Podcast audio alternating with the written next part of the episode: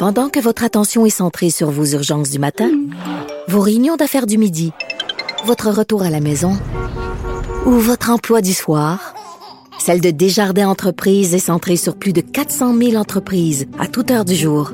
Grâce à notre connaissance des secteurs d'activité et à notre accompagnement spécialisé, nous aidons les entrepreneurs à relever chaque défi pour qu'ils puissent rester centrés sur ce qui compte, le développement de leur entreprise. La Banque Q est reconnue pour faire valoir vos avoirs sans vous les prendre. Mais quand vous pensez à votre premier compte bancaire, tu sais, dans le temps à l'école, vous faisiez vos dépôts avec vos scènes dans la petite enveloppe. Hmm, C'était bien beau. Mais avec le temps, ce vieux compte-là vous a coûté des milliers de dollars en frais, puis vous ne faites pas une scène d'intérêt. Avec la banque Q, vous obtenez des intérêts élevés et aucun frais sur vos services bancaires courants. Autrement dit, ça fait pas mal plus de scènes dans votre enveloppe, ça. Banque Q, faites valoir vos avoirs. Visitez banqueq.ca pour en savoir plus.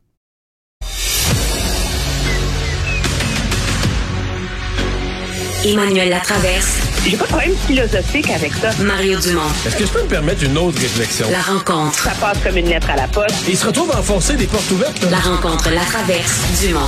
Emmanuel Latraverse qui se joint à Mario Dumont et moi. Bonjour Emmanuel. Bonjour, Emmanuel. Bonjour. Alors, euh, bon, les partis d'opposition qui réclamaient du déconfinement ont été servis hier, mais euh, il y a une question qui reste, c'est celle de l'urgence sanitaire qui est, bon, qui, qui, qui, qui est toujours en place au Québec.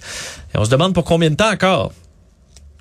Oui, puis je pense qu'il va être temps là, que le gouvernement euh, donne un peu de l'est là-dessus. Là. On nous dit que ça prend un projet de loi pour se donner quelques moyens. Je veux bien. Là, il devrait être prêt depuis longtemps, ce projet de loi-là. Et objectivement, alors que là, on entame euh, le débat sur combien de temps va durer le passeport vaccinal, qu'est-ce que le gouvernement va faire, le masque, etc. Ben, face à la au décrochage généralisé euh, d'abandonner l'urgence sanitaire, ça devient un, outil politique et démocratique important pour le gouvernement. C'est une façon de faire la preuve qu'on vit plus dans une dictature sanitaire là, et surtout de se donner les moyens de légitimer dorénavant les décisions qu'il devra prendre pour affronter la suite de la pandémie en s'en remettant à ce qui devrait avoir lieu, c'est-à-dire des votes et des débats éclairés à l'Assemblée nationale. Et donc, euh, j'ose espérer que ce gouvernement est, est conscient de ça et qu'il va agir vite. Là. Là-dessus, l'opposition a raison. Oui. Oui, oui. Et mais, mais en même temps, il faut, il faut un projet de loi de remplacement. C'est-à-dire que il y, y aurait sur plusieurs volets, mon avis, il y aurait un vide juridique. C'est juste que le gouvernement, s'il dépose ce projet de loi-là, hier, à la conférence de presse, on semblait laisser entendre que, je sais que souvent, les projets de loi, là, ça traîne, on le dépose au début de la session, ça traîne toute la session, puis c'est dans la dernière semaine qu'on adopte en vitesse.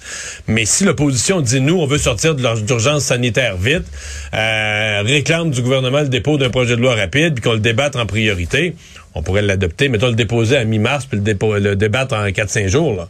Euh, tu sais, c'est pas obligé d'être long, donc ça pourrait se faire, euh, ça pourrait se faire rondement. Moi, si j'étais euh, le gouvernement ou si j'étais l'opposition, il y a quand même quelque chose. Tu sais, dans le fond, l'opposition demande quelque chose pour elle l'obtenir, et euh, des fois, t'aimes pas toujours ce que tu obtiens. Parce que, advenant qu'il y ait ça, par exemple, si on a un projet de loi sur l'urgence sanitaire, on pourrait avoir un vote après sur le passeport sanitaire ou sur le passeport vaccinal.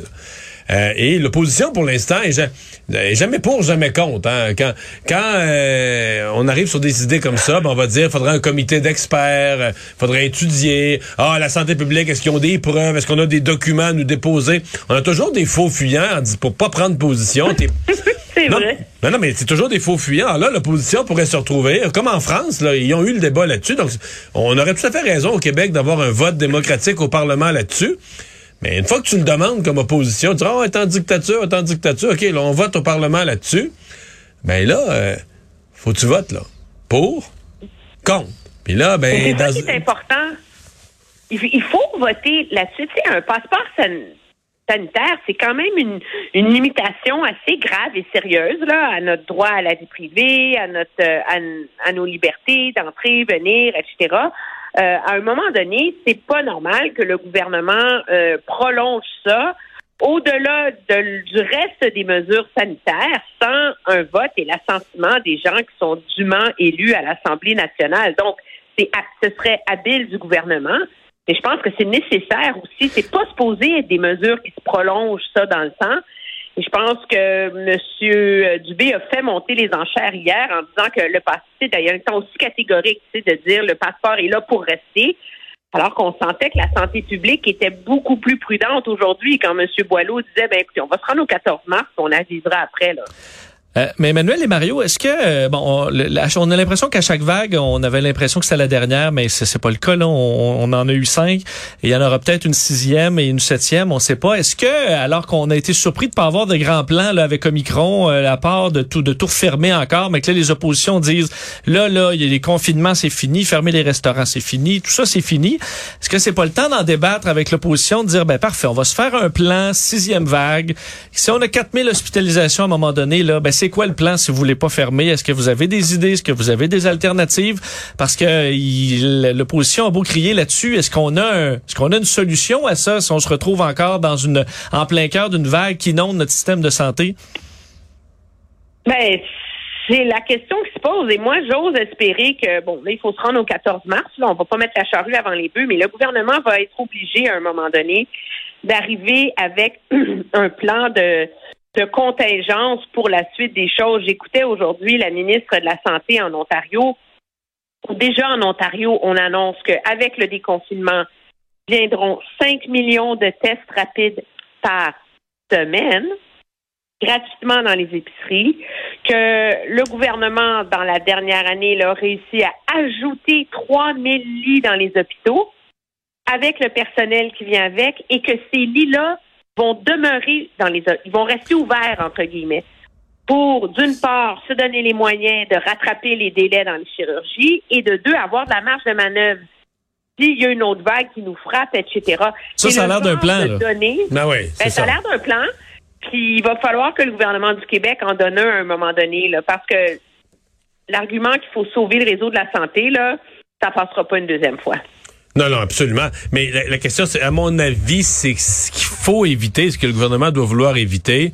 C'est une deuxième vague d'Omicron, euh, c'est une espèce de rebond de la vague tout de suite en mars-avril, parce que ce qu'on vient de décrire, un grand plan, etc., avec entre autres du renforcement des hôpitaux, c'est quelque chose que tu peux penser préparer pour l'automne, pour la prochaine vague. Tu sais, si on rentre en, endémie, donc une pandémie, la fin d'une pandémie puis le début d'une endémie où tu dis, ben, un peu comme la grippe, là, ça revient, ça revient chaque automne, ça revient l'hiver. Euh, là, tu pourrais, tu pourrais espérer être prêt à ce moment-là. Euh, de penser que dans cinq semaines d'ici, le, réseau de la santé, on n'aura pas fini de sortir de la vague actuelle, on n'aura pas pris les chirurgies, euh, on, les vacances annulées du personnel, on va vite être à l'étape ce printemps de leur redonner les vacances qu'on leur a cancellé de force, euh, ça serait étonnant qu'on ait transformé pour le mieux notre mhm. système de santé dans, un mois. Non, c'est certain, mais euh, en même temps, euh, et l'autre calcul, puis l'autre chose que le gouvernement va devoir attacher, c'est que le directeur de la santé publique aujourd'hui disait, écoutez, on croit qu'il y a 2 millions de Québécois qui ont eu la COVID dans la vague Omicron, si on prend l'immunité de ces gens-là, plus les gens qui ont eu leur troisième dose de vaccin, ça nous donne une marge de manœuvre hmm. en termes de, protection. Mais les études commencent à démontrer que comme l'immunité qu'on a en étant malade et en développant peu de symptômes, euh, est moins importante, ben ça veut dire qu'il faut que le gouvernement maintienne le cap sur la vaccination. Et ça, euh, ce sera pas facile, je pense, dans le contexte actuel où euh, on est dans une logique de déconfinement et une logique quand même de méfiance et de fatigue face à ces hmm. doses répétées du, vaccin. Donc, il y avait une bonne nouvelle hier, mais on, on, sent à quel point il y a beaucoup de fils à attacher encore pour le gouvernement pour se donner les moyens de naviguer cette sortie de crise qui vient avec énormément d'écueils. Un autre casse-tête, c'est celui des, euh, des blocus de camionneurs, particulièrement à Ottawa, sur le, pont ambassadeur. Euh, on voyait peu Doug Ford se mêler de ça dans les derniers jours. Même sur le dossier du pont, euh, on cherchait on cherchait des réactions, alors que c'est un, un lien économique vital. mais ce, ce détachement-là risque d'avoir une fin, selon toi, Emmanuel? Ben, il va être obligé, parce que là, si le pont ambassadeur, d'après des acteurs économiques de la région, reste encore fermé ou bloqué tel qu'il est pendant un autre 24-48 heures, c'est des usines qui vont commencer à fermer. Là. Je veux dire, c'est des employeurs ontariens qui vont être mis à pied. Je veux bien que Doug Ford s'est désinvesti de ce dossier euh, d'Ottawa et, euh, et du euh, et Dupont à Windsor parce que c'est des régions libérales ou néo-démocratiques. C'est pas ses électeurs, là.